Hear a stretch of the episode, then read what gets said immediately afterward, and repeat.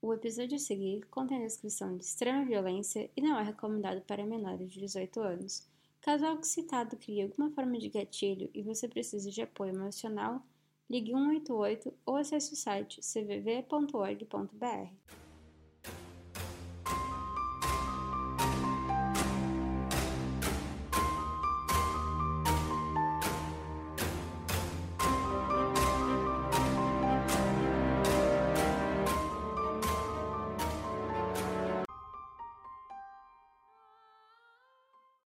Oi, gente. Eu me chamo Carol. Esse é o primeiro episódio do Criminolic, ou Criminolic.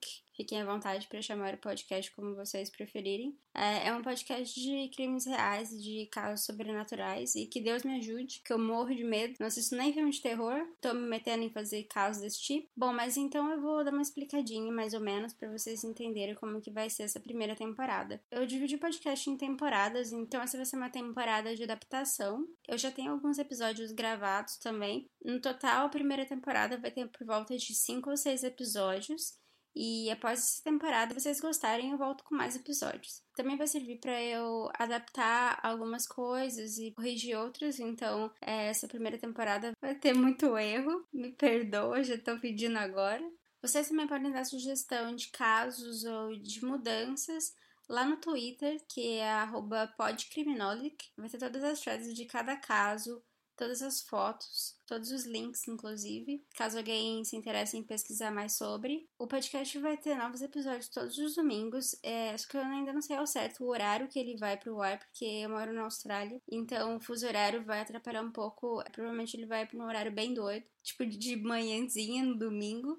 Assim que eu ver uma regularidade de horário, eu também coloco lá no Twitter. Tô planejando fazer um Instagram pro podcast é, isso vai acontecer mais ou menos nas próximas semanas, que eu acho que vai ficar mais fácil para vocês verem as fotos e tudo mais. Bom, então, caso vocês tenham alguma pergunta, deixa lá no Twitter ou em breve no Instagram. É, então, vamos começar o caso de hoje. Herbert Richard Baumeister, que também era conhecido como Herb, nasceu em Indianápolis no dia 7 de abril de 1947. Ele era o filho mais velho de quatro filhos do casal Elizabeth e Herbert. Quando o último filho nasceu, a, família toda se mudou para Washington Township, que é uma área bem rica de Indianápolis, e eu vi que ele teve uma infância bem normal, mas eu não acho que de normal teve nada, porque né, ele era bem estranho. Quando ele foi pro décimo ano, que é mais ou menos por volta de 14, 15 anos, ele começou a apresentar um comportamento bem estranho, bem diferente. Ele adorava brincar com animais mortos, com coisas nojentas, ele tinha um humor bem macabro e ele não tinha muita habilidade de julgar o que é certo e o errado. Eu encontrei algumas informações que um, um amigo de escola dele disse que uma vez eles estavam indo para aula e ele viu na, na estrada um corvo morto e ele parou e colocou na bolsa. E quando ele chegou na sala, ele colocou na mesa do professor como presente. Ele tinha um professor que não era dos mais adorados, mas também não era dos piores, que no último dia ele quebrou a janela do do professor, invadiu o escritório, fez xixi na mesa e colocou um esquilo morto em cima da mesa dele. Então, após o acontecimento dele invadir o escritório do professor, a escola entrou em contato com os pais, dizendo se eles tinham notado algum comportamento diferente, alguma coisa estranha nele. É, o pai dele era médico anestesista, então ele tinha alguns contatos e ele foi para uma clínica para passar por uma avaliação médica e foi comprovado que ele sofria de esquizofrenia e transtorno de personalidade múltipla. Eu não consegui encontrar ao certo qual tipo de tratamento que ele recebeu ou se ele recebeu algum tipo de tratamento tratamento, mas naquela época era muito comum um tratamento de choque para esses casos. Ainda no ensino médio, ele admirava os populares da escola que praticavam esportes e ele sempre quis fazer parte desse grupo. Só que ele era visto como um estranho da escola, então eles nunca deram muita abertura para ele. Só que para o Herbert, ele preferia não ter amigos do que não ser amigo desse grupo. Então, no final do ensino médio, ele acabou sozinho. Em 1965, o Herbert entrou para a Universidade de Indiana, mas novamente ele passou pela mesma coisa que ele passou no ensino médio. Teve seu comportamento meio estranho, ele não, não tinha muito amigo, ele não era muito bem visto pelas pessoas lá. Então ele acabou desistindo no, no primeiro semestre. Mas o pai dele, como eu disse, ele era anestesista, ele começou a pressionar muito porque ele queria que o Webb estudasse alguma coisa na área. Então, em 1967, ele voltou para estudar anatomia, mas ele acabou desistindo novamente antes do final do semestre. Mas nessa segunda vez que ele voltou para a Universidade de Indiana, ele conheceu Juliana, que viria se tornar sua esposa. Ela era professora de jornalismo do ensino médio, mas ela estudava meio período na universidade. E eles foram apresentados por um conhecido em comum, que ele achou que os dois tinham muita coisa em comum, que os dois eram bem a moda antiga, eles não gostavam de beber, eles não gostavam de ir em festas, eles também sonhavam em ter um negócio próprio e eles deram muito bem e começaram a namorar. Em 1971, os dois casaram e seis meses depois, o pai dele internou ele por dois meses em uma clínica de doentes mentais. Eu não consegui achar exato por que, que o pai dele fez isso, mas alguns documentos dizem que ele sofria de uma forte depressão, então o pai dele achou melhor internar ele nessa clínica. Então, quando ele saiu da clínica, o pai dele, que era bem influente e bem rico, conseguiu um emprego para ele no Indianapolis Star, que é um jornal local matinal, ainda existe e eu achei bastante coisa da pesquisa nesse jornal. Ele sentia que era um cargo inferior do que ele podia fazer, só que ele se dedicou ao máximo, ele estava muito ansioso para começar uma carreira nova, começar uma vida nova. Então, ele começou a se dar ao máximo, só que essa constante busca de feedback positivo das pessoas o tempo todo querendo mostrar como que ele era bom e como que ele conseguia fazer, começou a irritar as pessoas. Ele era obcecado por tentar se encaixar no meio dos colegas, só que ele nunca teve sucesso, então ele começou a ficar depressivo e amargurado é, por essa condição de, entre aspas, ninguém, e ele acabou saindo do trabalho. Ele começou a trabalhar na Bureau Motor Vehicles, que é a BMV, só que ele mudou o comportamento dele. No jornal ele era mais se magoava, ele tentava mostrar é, como ele era bom no que ele fazia e estava sempre procurando receber um feedback positivo. Na BMV ele ficou agressivo, ele ficou grosso, ele era rude com os funcionários, ele gritava com eles sem motivo nenhum. Então, mais uma vez, ele começou a ser visto como o excêntrico e o estranho. Teve um ano que ele mandou um cartão de Natal para todos os funcionários que trabalhavam com ele. E nesse cartão de Natal é, era uma foto dele com outro homem, os dois vestidos. Eu achei. É, eles falam que ele estava de travesti natalino, então eu creio que deve ser uma Mamãe Noel, algo do tipo. Que lembrando, isso foi de 1970, comecinho de 1970. Esse tipo de brincadeira não era muito bem visto como uma forma de humor pelas pessoas que trabalhavam com ele. Então começou a circular boatos de que ele era gay, ele não se assumia, é, que ele era louco. E a forma como ele tratava os funcionários é, piorava isso ainda mais, do, do fato dele ser louco, porque ele gritava sem motivo nenhum. Ele hum, não sabia ter um diálogo normal com as pessoas porque ele achava que assim ele seria respeitado, ele ia ter o respeito que ele sempre quis ter desde a escola. Tem o fato de que ele guardava um bolo na mesa do escritório dele e não era para comer, não era para fazer nada, ele deixava na gaveta e todos os dias quando ele chegava ele olhava porque ele dizia que ele gostava de ver o processo de deteriorização, processo de, né, processo de, de acabar com o negócio. E em 1985, depois da tão sonada promoção, ele acabou sendo mandado embora porque hum, ele viu uma carta que seria é, mandada para o governador de Indiana e ele assim olhou para a carta, a carta olhou para ele, ele resolveu fazer xixi na carta. E aí as pessoas que trabalhavam com ele começaram a alegar o fato que algumas semanas antes disso acontecer, alguém fez xixi na mesa do gerente e aí eles ligaram que provavelmente poderia ter sido ele também. Então ele acabou sendo demitido. Bom, mas aí, com nove anos de casado, a Julia ficou grávida da primeira filha. Então, em 1979, a Marie nasceu, Eric nasceu em 1981 e a Emily em 1984. Quando ele estava trabalhando na BMV, a, a Juliana ela saiu do trabalho para tomar conta dos filhos só que por ele ter sido demitido, é, ele, eles precisavam de uma renda, então ela voltou a trabalhar. e ele ficou tomando conta dos filhos, porque ele não conseguia empregos fixos então ele sempre estava em casa com os filhos e eles dizem que ele era um pai bem atencioso, bem amoroso. Por causa do desemprego, ele começou a beber muito. O casamento começou a ficar um pouco afetado, porque quando ela chegava em casa, ele falava que ele precisava sair, ele precisava espairecer e ele começou a frequentar bares gays da cidade. Nessa época, em Indianápolis, ela tinha bastante bares gays é, principalmente pelo tamanho da cidade. Não era uma coisa muito exposta, mas todos sabiam que existia. Em setembro de 1985, ele foi acusado de atropelar e fugir enquanto dirigia bêbado e seis meses depois, ele foi acusado de roubar o carro de um amigo dele e de cometer alguns pequenos furtos. Só que ele sempre venceu as acusações por motivos de dinheiro, não é mesmo? Então ele começou a trabalhar num brechó. Ele considerou que era um emprego um pouco baixo para ele pela experiência que ele tinha só que ele viu um grande potencial em gerador de dinheiro nesse tipo de negócio. Então, nos três anos seguintes, ele se concentrou em aprender sobre o negócio e durante esse tempo o pai dele morreu. Ele pegou 4 mil dólares emprestado com a mãe dele e ele e a Julie abriram um brechó é, o nome é Sava Lot. Nos Estados Unidos existe uma rede de lojas bem grandes que o nome é Save a Lot e não é o mesmo. Esse é sem o E no final. Eles abasteceram a loja com bastante roupas, móveis e muitos artigos de qualidade, então isso fez com que o negócio crescesse muito rápido.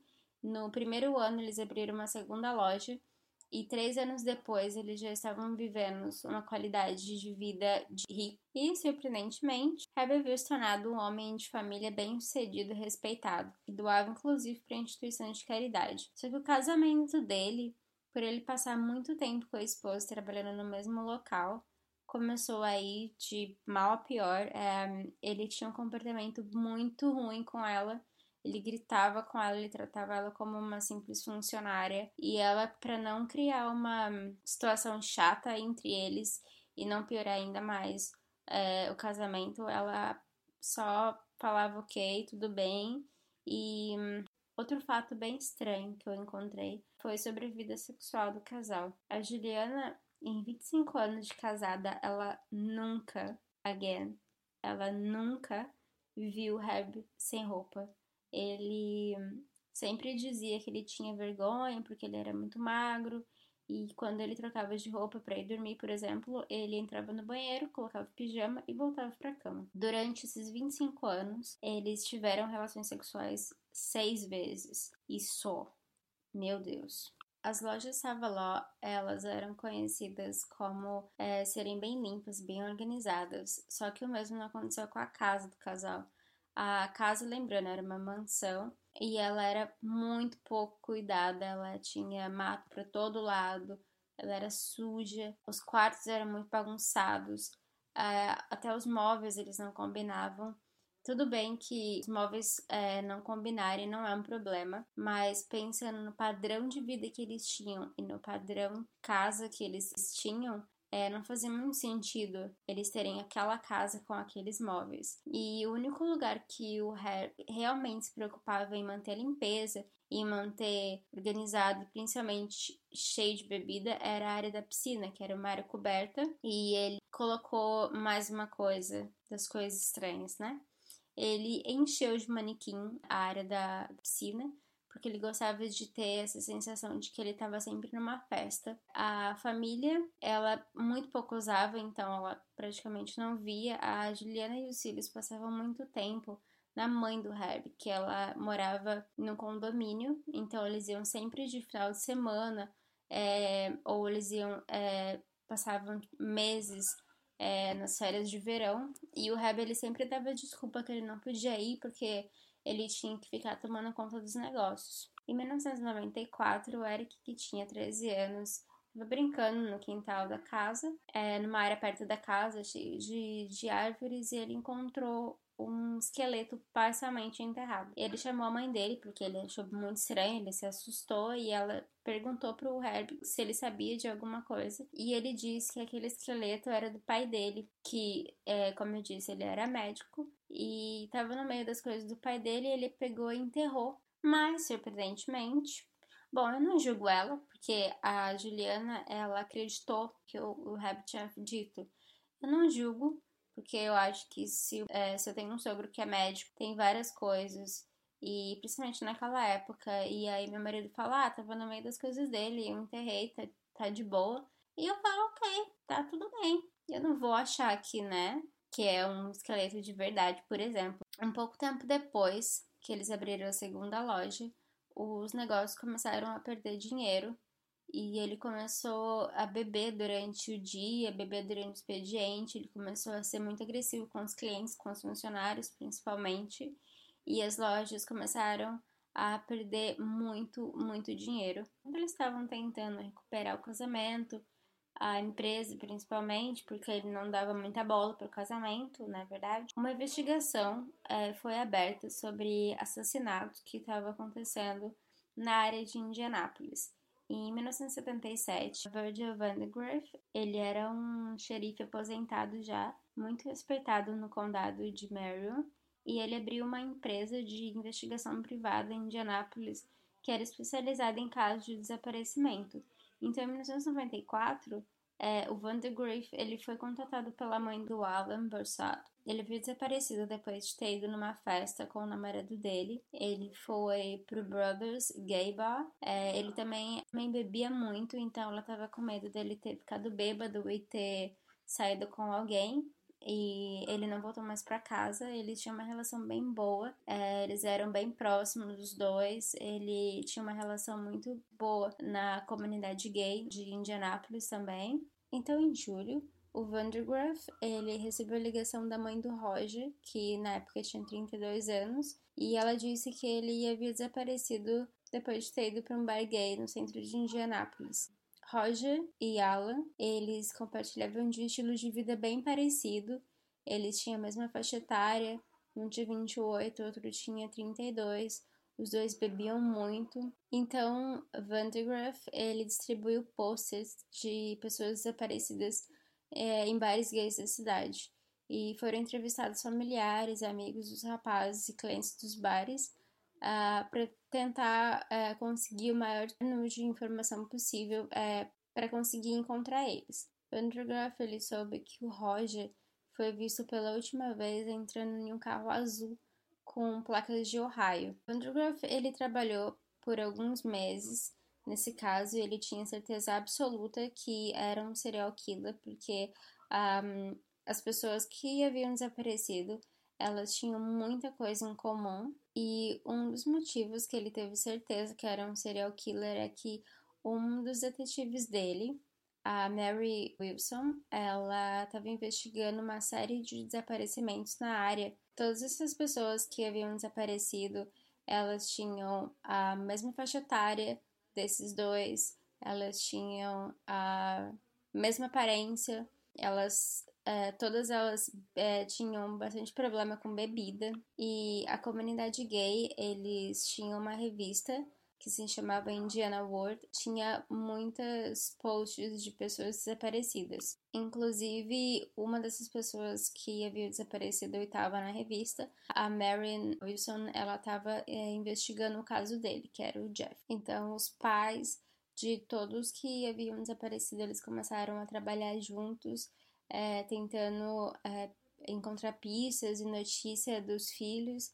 Todos esses desaparecimentos, eles nunca foram reportados em nenhuma revista local, nenhum jornal local, exceto pela revista gay da cidade. Então era um caso muito fechado que pouca gente sabia do que estava realmente acontecendo. Então o Vandergriff, ele pegou todas as informações de investigação que ele tinha, ele levou para a polícia e a polícia cagou para tudo que ele tinha para falar. É, a resposta que a polícia deu foi: bom, ele é gay, ele deve ter saído da cidade para praticar livremente o estilo de vida gay dele. Essa era a forma que a polícia pensava e essa era a forma que ela estava tratando o caso, que é ridículo, não dá para entender e infelizmente a cidade é, ainda sofre esse tipo de tratamento por muita, muita gente, principalmente de autoridade. Bom, mas enfim, né? O que aconteceu depois foi que o Vandergraaf ele ficou sabendo de uma investigação que estava acontecendo em Ohio sobre vários corpos que foram despejados na Interestadual 70 Existem várias datas que não batem no caso. Eu encontrei inclusive que os corpos eles foram encontrados entre 92 e 94, mas no arquivo oficial ele diz que os corpos foram encontrados entre 89 e meados de 90 até o começo de 91. Esses corpos eles foram encontrados ao longo da I-70. O que chamou muita atenção do Van de Graaff é que o perfil de vítima encontrado nesse caso era muito similar do perfil de pessoas desaparecidas que ele estava procurando. Então ele mandou fazer cartazes de pessoas desaparecidas e ele distribuiu nesses bares gays, que possivelmente foi o último lugar que as pessoas que ele estava procurando elas foram vistas pela última vez. E aí o Tony, que é um nome fictício, ele procurou Van de Graaff e ele disse que ele tinha certeza que ele tinha passado um tempo com o responsável pelo desaparecimento dessas pessoas. O Tony também disse que ele procurou a polícia e que a polícia disse que não estava interessada. E aí ele procurou o FBI e o FBI disse que eles não iam levar em consideração a informação que ele tinha, porque ele provavelmente estava sob efeito de drogas. Ai, gente, não dá para defender, né? Enfim. E então ele resolveu procurar o Vandergriff, porque ele ficou sabendo que estava com essa investigação. O Tony disse então que uma noite ele foi num bar gay e ele notou que um homem de mais ou menos uns 40 anos, ele olhava fixo para o cartaz de desaparecimento do Roger. Ele olhava de uma forma tão profunda que ele tinha certeza que ou ele tinha alguma coisa a ver com o desaparecimento ou ele sabia de alguma coisa. E ele disse que ele lia e relia e ele ficou por muito tempo olhando é, aquele cartaz daquela maneira, sem conversar com ninguém, sem olhar em volta apenas ele e o cartaz. E aí, o que, que ele resolveu? Ele resolveu lá falar com ele, porque ele pode ser que ele tinha alguma coisa a ver com o desaparecimento do, do, do moço. Por que, que eu não vou lá conversar com ele, não é mesmo? Então ele foi, ele se apresentou e então esse homem se apresentou como sendo Brian Smart e ele disse que ele era um paisagista de Ohio. O Tony ele até chegou a perguntar se o Brian Smart ele sabia alguma coisa sobre o desaparecimento do Roger, só que desconversou. Então eles começaram a beber, e começaram a conversar, e conversa vai, conversa vem. Convidou ele é, para ir nadar na casa que ele estava trabalhando. Ele disse que ele estava fazendo paisagismo para uma família e essa família ele não não estava morando ainda na casa e ele estava temporariamente morando lá. Lembrando, mais uma vez, que ele tinha certeza que aquele homem tinha alguma coisa a ver com o desaparecimento do Roger. E aí o que, que ele disse? Ele disse: tudo bem, vamos sim na sua casa, vamos que eu vou também. E aí ele entrou no carro do Brian, ele percebeu que a placa do carro era de Ohio e o carro era uma cor azul, azul claro. E o Tony ele não conhecia muito bem essa parte norte de Indianápolis, então ele não conseguiu é, dizer exatamente para que lado que essa casa ficava, só conseguia lembrar que era numa área de muitas fazendas e umas casas muito grandes e que na entrada dessa casa que ele foi tinha uma placa que dizia alguma coisa farm. Então ele descreveu a casa como sendo uma casa bem grande, só que muito desorganizada, tinha muito lixo, ela era muito suja. É, tinha muitos móveis que não fazia sentido um móvel com o outro. E ele também disse que a área da piscina era muito bem cuidada. E uma coisa que assustou muito ele quando ele chegou lá foi que tinha vários manequins é, vestidos com roupas de festa em volta da piscina e que o Brian disse para ele que os manequins estavam lá porque ele se sentia muito sozinho. Bom, o Brian ele ofereceu bebida pro Tony e o Tony recusou, então ele pediu licença que ele tinha que sair um pouco. O Tony tem certeza que ele usou cocaína, porque quando ele voltou ele estava muito falante, ele estava muito extrovertido, ele falava o tempo todo sem parar, e ele começou a entrar no assunto de asfixia autoerótica, que no caso é receber prazer sexual enquanto é enforcado ou enforca alguém. Então Brian pediu pro Tony fazer isso nele, e o Tony disse: faça sim. E daí ele. Hum, a gente não pode estar rindo, né, numa situação dessa, mas aqui não tem tem como defender Stone, as coisas que ele tá fazendo com um cara que ele tem certeza que deu um sumiço em outro. Então, aí eu fiz isso no Brian com uma mangueira e o Brian adorou, meu Deus, ele amou. E aí então ele disse que era a vez dele fazer isso no Tony. E lembrando que nessa altura do campeonato eles já estavam na piscina, sem roupa, nadando, é, o Brian tava bebendo. E no caso do sem roupa, o Tony já tinha visto muito mais do que a mulher dele tinha visto em 25 anos. Bom, mas aí então o Tony aceita, é, o Brian começa a enforcar ele e o Tony finge um desmaio. É, eu não sei se eu já disse isso, mas o Tony ele era consideravelmente bem maior do que o Brian. É, então o Brian começou a ficar desesperado quando ele viu que o Tony tinha desmaiado. Tony como ele estava fingindo um desmaio, ele acordou e Brian disse que eles tinham que tomar mais cuidado porque é, já tinha acontecido alguns acidentes do tipo. Os arquivos que eu encontrei sobre o caso dizem que o fato do Tony ser consideravelmente maior do que o Brian e dele não ter aceito a bebida que o Brian ofereceu foi provavelmente o motivo dele ter sobrevivido. Bom, mas aí o Brian diz que ele tá um pouco cansado, que ele, ele tá com sono, que ele precisa dormir um pouco, então os dois vão pra cama, na casa da piscina, e eles deitam lá. E quando o Brian é, pega no sono, o Tony começa a olhar em volta dos outros cômodos da casa para ver se consegue achar alguma, algum documento, alguma identificação de quem é aquele homem. Então ele começa a ver que existe é, roupa feminina, existe brinquedo, existe foto da família. Então ele percebe que aquilo era tudo uma mentira, que ele não tá trabalhando lá, ele realmente mora naquela casa. Nesse tempo, quando ele tá andando, ele encontra a carteira do Smart e ele abre e ele vê um documento escrito Herbert. Quando ele abre a carteira e ele olha esse documento, o Herbert dá uma roncadinha, ele volta pra cama e o Herbert tá acordado. Ele diz que ele quer ir embora, se ele não pode levar ele embora. E o Smart leva ele embora. O Vandergriff ele disse que então ele tinha que marcar um segundo encontro com o Smart para eles conseguirem identificar quem era essa pessoa. O Tony até marcou o encontro, só que o Smart nunca apareceu. Então a Mary Wilson ela levou o Tony é, nas redondezas dessa área que ele achou que fosse o local onde ele tinha ido, na esperança de conseguir encontrar essa casa. É, só que eram muitas propriedades bem parecidas e ele, como ele nunca tinha ido lá antes, ele ficou meio confuso e nunca conseguiu mostrar com certeza é, exatamente a casa que ele tinha ido. Nessa altura, eles já tinham certeza que eles estavam lidando com um serial killer. A forma que tinha acontecido com o Tony sobre o enforcamento era bem similar da forma que as vítimas foram entradas na I-70. A faixa etária deles, das vítimas da I-70, das vítimas que desapareceram e do Tony, local onde eles foram vistos pela última vez que o Tony encontrou o Smart lá, é, até a aparência mesmo era bem parecido. E durante muito tempo, é, nenhuma nova informação foi encontrada, eles não conseguiram mais nenhuma pista. Um ano depois, o Tony, que estava no bar gay, novamente, ele encontrou o Smart lá e ele avisou um amigo dele para que quando o Smart saísse, para ele olhar o, o carro que ele fosse entrar e anotar a placa.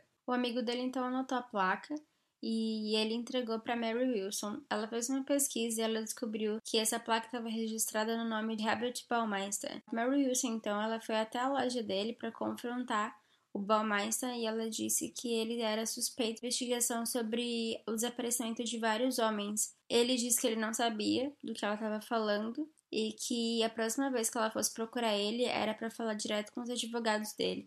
Só que uma coisa que ela notou é que ele ficou, ele ficou tão nervoso com aquela situação e tão surpreso que ela conseguia ver a veia do pescoço dele pulsando. A Mary Wilson, então, ela foi até a Juliana e ela contou é, sobre essa investigação que estava acontecendo, que o marido dela era um possível suspeito, e ela pediu que a Juliana autorizasse é, as buscas na casa dela, e só que ela, ela ficou muito assustada e ela disse que não, ela se recusou. Então a Mary ela tentou entrar em contato com os funcionários do condado de Hamilton para que eles emitissem um mandado de busca.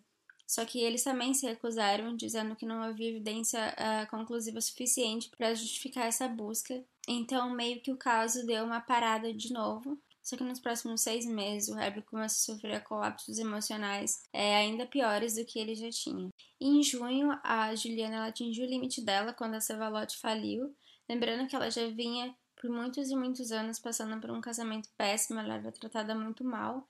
E depois que a Mary procurou ela falando sobre a investigação é, de que o marido dela era um possível suspeito, ela começou a lembrar novamente do, do esqueleto que o filho dela achou no jardim. Então ela resolveu pedir o divórcio e ela contou para a polícia sobre o esqueleto que ela tinha encontrado no jardim. E ela também autorizou os detetives a revirarem a propriedade do casal é, em busca de alguma informação e de alguma pista. Eles procuraram no local onde ela disse que ela tinha visto o esqueleto, só que eles não conseguiram encontrar nada. Eles olharam um pouco perto da casa e eles não conseguiram encontrar.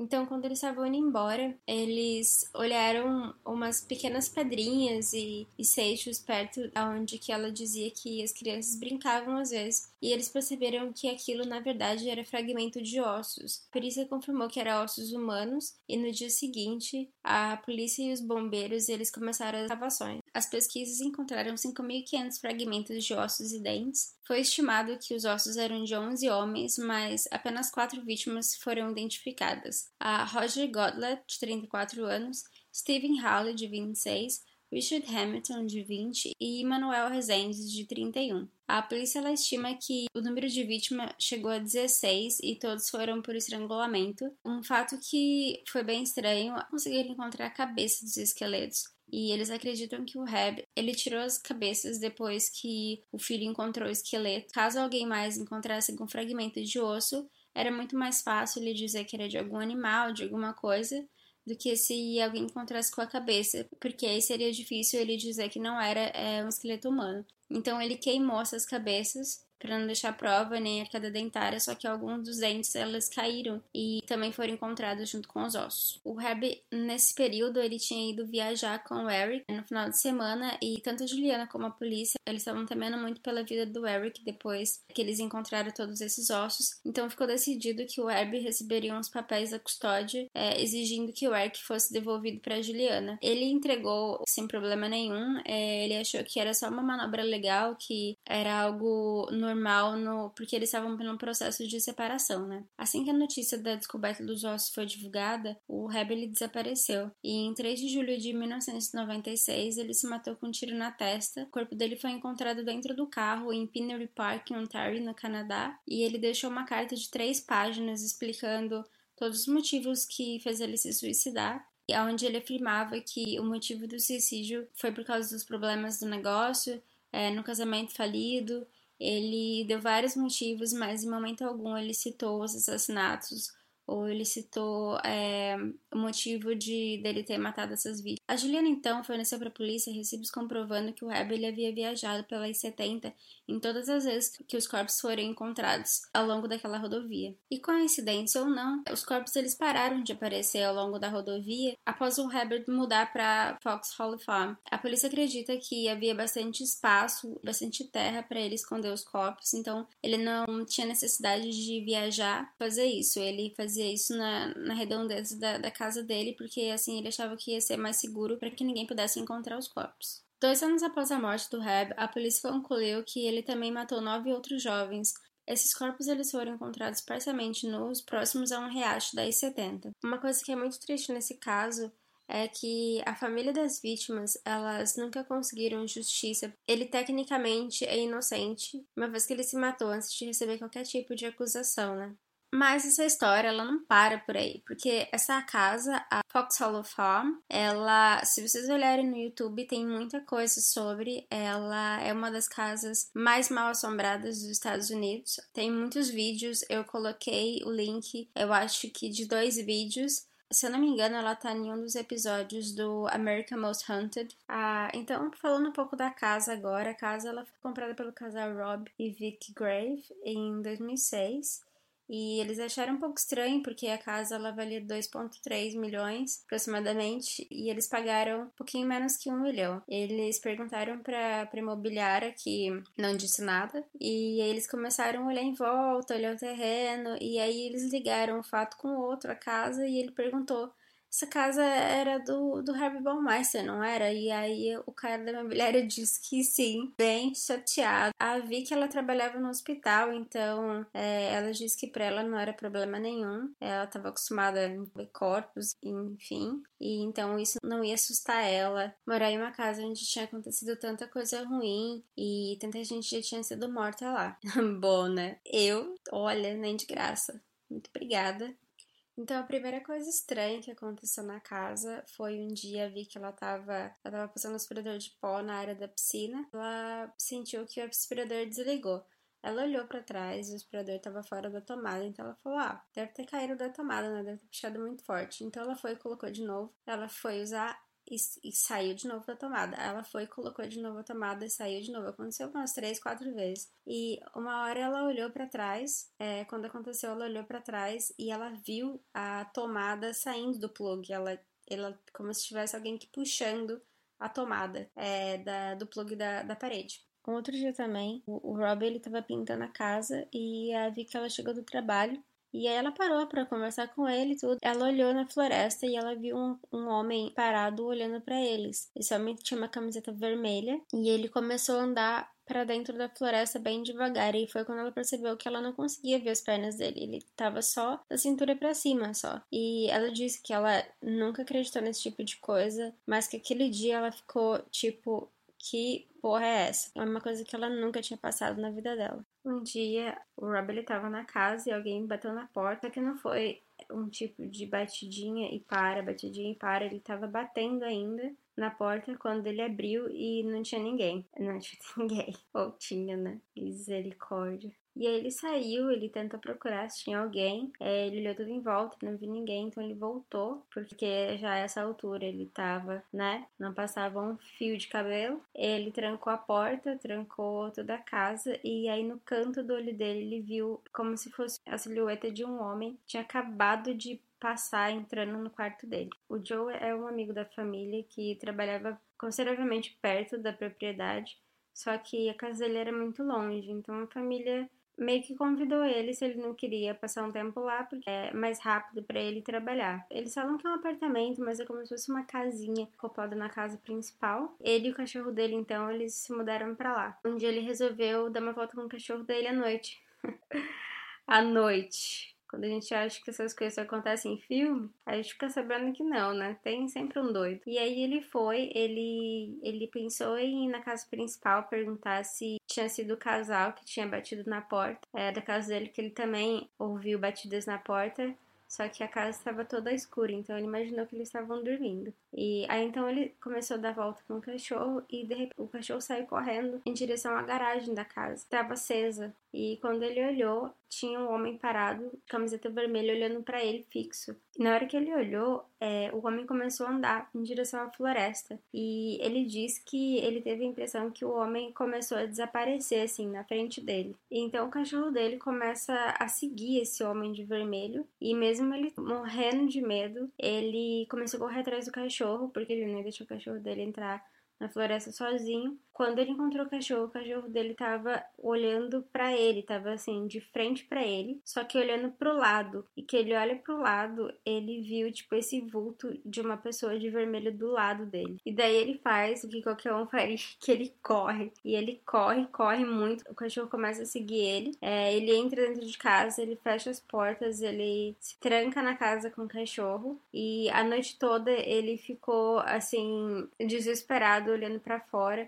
olhando em todas as janelas para ver se esse homem aparecia de novo. E daí ele começou a pensar que será que ele tinha visto mesmo aquilo? Que é, ele viu o homem desaparecer na frente dele. Então ele não sabia se ele estava é, deixando o medo tomar conta das coisas que ele estava pensando ou se ele realmente tinha visto aquilo. Então, no dia seguinte, ele resolveu procurar a Vicky e o Rob para contar o que ele tinha visto. A, a Vicky ela começou a ficar bem emocionada, ela começou a ficar bem nervosa e ela disse que ela achou que ela tinha visto esse homem no meio da floresta e ela mostrou aonde que ele estava, só que ela achou que era coisa da cabeça dela, que ela tinha tido uma alucinação. Bom, na noite seguinte, o Joe, ele, ele continua bem assustado, não o julgo. Estaria pior, nem estaria lá. É, ele escuta alguém batendo na porta de novo. É, a porta ela tinha um puxadorzinho de metal, é onde a pessoa segura e bate para fazer o barulho. E ele escutou batendo tão forte, tão forte, que a porta tremia. Ele perguntou quem estava lá e ninguém respondia, mas continuava batendo muito. E aí ele tomou coragem e ele abriu a porta e quando ele abre a porta, esse puxadorzinho é, onde a pessoa bate pra fazer barulho na porta, ele tá para cima, como se alguém tivesse segurando ele, só que não tem ninguém lá. E no que ele olha, isso desce e bate pela última vez na porta. Ele então fecha a porta com toda a força que ele tem, ele tranca tudo e ele começa a olhar assim em estado de choque, porque ele não estava acreditando no que ele tinha visto. Então, o que ou que ele não tinha visto, né? Então ele olha na maçaneta e a maçaneta começa a rodar como se alguém do lado de fora estivesse abrindo a porta. Ela vira e ele consegue escutar até o, o barulho assim da, da, da, maçaneta virando e ela para por uns segundos em posição de tá sendo aberta e a porta ela abre com toda força, ele quebra o trinco da porta e não tem ninguém lá. Ele sai correndo para fora desesperado para tentar achar alguma explicação de porque como que aquilo aconteceu. E no que ele olha para trás dentro da casa dele um homem passa de branco não de vermelho mais mas ele passa de branco todo molhado da cabeça aos pés gritando e ele some no ar. Ele disse que ele desapareceu assim na frente dos olhos dele. Então o Joe ele corre para casa da família os três eles estão desesperados morrendo de medo e eles é, não tem dúvida mais de que tem espíritos naquela casa. Só que eles tentam se convencer que os espíritos são das vítimas que morreram naquele local. O homem de vermelho era uma vítima. É, o de branco, que ele saiu correndo todo é, molhado, ele também era uma vítima porque sem essa história é impossível de, de conseguir entender isso, ou de conseguir acreditar nessas coisas que eles, que eles haviam visto. Então, naquela noite, a, a Vicky, o Rob e o Joe eles passaram a noite toda pesquisando na internet sobre as vítimas do Reb. Foto por foto eles foram olhando e o Joey parou e uma foto ele apontou, ele falou: "É esse cara, é esse cara que eu vi é, saindo correndo do meu apartamento todo molhado e gritando". E essa foi uma confirmação para eles de que realmente o que eles estavam vendo eram as vítimas. Eles estavam muito assustados, mas agora eles estavam com certeza absoluta que é, aqueles espíritos que estavam toda a fazenda era das vítimas. Então, alguns dias depois que aconteceu isso, eles estavam já é, com toda certeza que o lugar era mal assombrado pelas vítimas, né? Então o Joey ele resolveu dar uma volta no mesmo lugar que ele viu o Homem de Vermelho e que a Vicky também viu o Homem de Vermelho. Quando ele olhou entre as, entre as árvores, ele viu em cima das folhas, como se alguém tivesse colocado lá um osso humano, era um fêmur inteiro é, em cima da, das folhas, como se ele estivesse lá pro Joey ver. E a, a ideia daquele osso não ter sido localizado depois de toda a busca que a polícia fez é, em toda a propriedade era praticamente impossível de ninguém ter visto aquele osso, é, principalmente do modo que ele estava. Então o Joe ele tinha certeza que esse osso ele foi posto lá, pode ser que por esse homem de vermelho que era uma das vítimas do rap e ele estava lá para que o Joey achasse e ajudasse ele a ser encontrado. Então, esse osso ele foi mandado para uma análise forense, mas ele continua sem identificação até hoje. Então, eles conversaram e eles decidiram é, chamar o investigador responsável por esse caso para que ele explicasse para eles é, o que realmente aconteceu, como que as vítimas foram mortas, aonde que aconteceu cada coisa, é, aonde as pessoas foram enterradas. Então o investigador ele veio e ele disse que é, a maioria das mortes aconteceu na piscina da casa, aonde o Reb ele atraía é, esses jovens até a casa dele é, para nadar, para beber, e ele acabava estrangulando esses rapazes lá. Também falou dos manequins que ficavam na área da piscina, inclusive vou colocar as fotos é, da piscina com os manequins lá no Twitter do Criminal. Bom, uns dias depois, o Joey ele tava na casa dele e ele escutou é, uns barulhos de metais batendo na cozinha da casa dele. Lembrando que o Joe ele morava numa casa como se fosse acoplada na casa principal. Morava a Vicky e o Rob. Quando ele chegou na cozinha, todas as facas elas estavam colocadas assim, uma do lado da outra. E ele pensou, tipo, eu não coloquei essas facas desse jeito. E aí, no que ele olhou, começou a ser um balcão no meio da cozinha, onde ele tava de frente. É, ele olhou um pouquinho para baixo e tinha vários cortes de faca na madeira. Se fosse um corte fresco, alguém tinha acabado de fazer aquilo. Eu também vou colocar a, essas fotos no, no Twitter. E ele começou a pensar com ele mesmo que caso isso tenha sido feito por uma das vítimas, para que ele recebesse algum sinal, para que ele pudesse descobrir quem que era essa vítima. Então ele pegou o telefone dele, ele colocou gravando e ele perguntou se tinha alguém lá. Ele desligou a televisão, desligou tudo que pudesse fazer algum barulho e ele perguntou de novo é, se tinha alguém lá naquela cozinha junto com ele. Ele perguntou então quem que tinha andado na cozinha ou quem que estava com ele naquele momento. Nessa hora, o cachorro dele começou a rosnar como se ele estivesse vendo alguma coisa, mas o Joe ele não conseguiu ouvir nada. Então ele achou que talvez o cachorro avançando pudesse ser a confirmação que ele estava perguntando, né? Então ele desligou o telefone, ele voltou para o computador e ele conectou o áudio que ele tinha feito para ele ouvir melhor no computador. Nesse áudio, um pouco depois dele perguntar quem que estava andando na cozinha, é, aparece a voz de uma pessoa dizendo o casado. Eu vou colocar agora esse áudio para vocês ouvirem. Eu tô cagando de medo fazendo isso. Mas quem tem medo, pula uns 15 segundos, que é meio tenso. Who keeps walking in the kitchen? Joe começou a pesquisar mais sobre as vítimas e ele percebeu que nenhuma das vítimas tinha sido casado, é, ou eles eram solteiros ou eles namoravam. E o único que era casado era o Reb. Então, nesse momento, ele percebeu que a casa ela não era só mal assombrada pelas vítimas, mas também pelo serial killer que tinha matado ela. Tem muito mais coisa no YouTube e em alguns sites, e vou deixar para vocês alguns links também lá no Twitter é, de alguns outros casos. Bom, mas então esse foi o caso do Herbert Belmar é, espero muito que vocês tenham gostado. E então é isso. Vejo vocês no próximo episódio.